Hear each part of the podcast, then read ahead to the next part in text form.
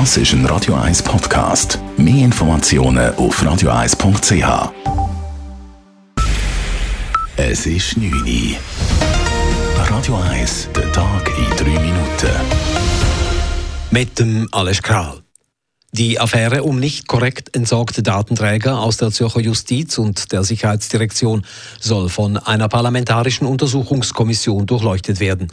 Dies hat die Geschäftsprüfungskommission des Kantonsrats beschlossen, wie GPK-Präsident Beat Habecker von der FDP sagt. Es geht vor allem um politische Verantwortlichkeit und es geht natürlich auch darum, dass wir sicher sein dass Daten im Kanton Zürich sicher sind. Ich glaube, da hat es schon einen gewissen Vertrauensverlust gegeben, aufgrund von dem, was in den letzten Wochen ist bekannt wurde. Und dass man das Vertrauen wieder herstellen kann, braucht es jetzt wirklich sehr eine klare Aufarbeitung und das werden wir leisten jetzt mit der Untersuchung. Ob die PUC wirklich eingesetzt wird, entscheidet dann der Kantonsrat. Die SVP, FDP und die Mitte begrüßt den Entscheid. Die SP zeigte sich noch zurückhaltend und will den Antrag der GPK genauer prüfen.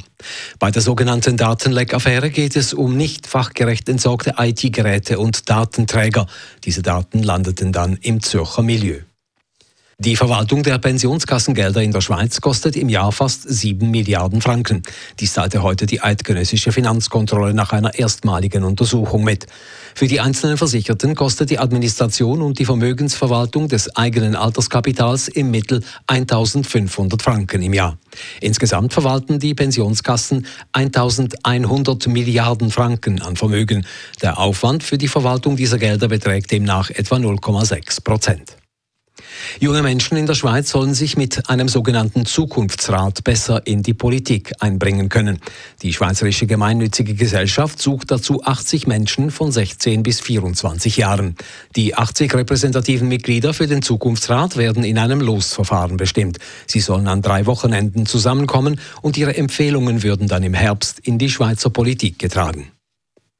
Bei der Zürcher Rathausbrücke ist ein Passant von einem Mann in die Limmat gestoßen worden. Der Vorfall ereignete sich gestern Nachmittag, wie die Zürcher Kantonspolizei mitgeteilt hat. Das Opfer, ein 55-jähriger Schweizer, konnte sich ans Ufer retten und meldete sich danach völlig durchnässt und unterkühlt im Polizeiposten beim Rathaus. Da er eine Personenbeschreibung geben konnte, fanden Polizisten kurz danach den mutmaßlichen Täter, einen 34-jährigen Schweizer. Warum er den Passanten in die Limmat stieß und ob es zu zuvor zu einem Streit gekommen war, wird abgeklärt. Eine Solarpflicht für Neubauten rückt in der Schweiz näher. So hat sich nun die zuständige Nationalratskommission hinter die Forderung gestellt und will, dass auf allen neuen oder umfassend erneuerten Gebäuden Solarpanels installiert werden müssen. Mittelfristig sollen auch größere bestehende Bauten, Wohngebäude ausgenommen, und größere Parkplätze mit solaraktiven Panels ausgestattet sein. Der Nationalrat berät die Vorlage voraussichtlich in der Frühjahrssession. Der Ständerat hatte bereits letzten Herbst die Solarpflicht für Neubauten gut geheißen. Radio 1 Wetter. In der Nacht örtlich ein bisschen Nieselregen oder Schneeflocken. Morgen am Freitag ist es dann den ganzen Tag trüb, vereinzelt schneit es auch leicht.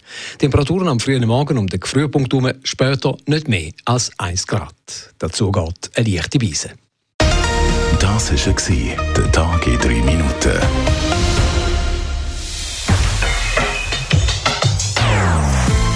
Nonstop. Das ist ein Radio 1 Podcast. Mehr Informationen auf radio1.ch.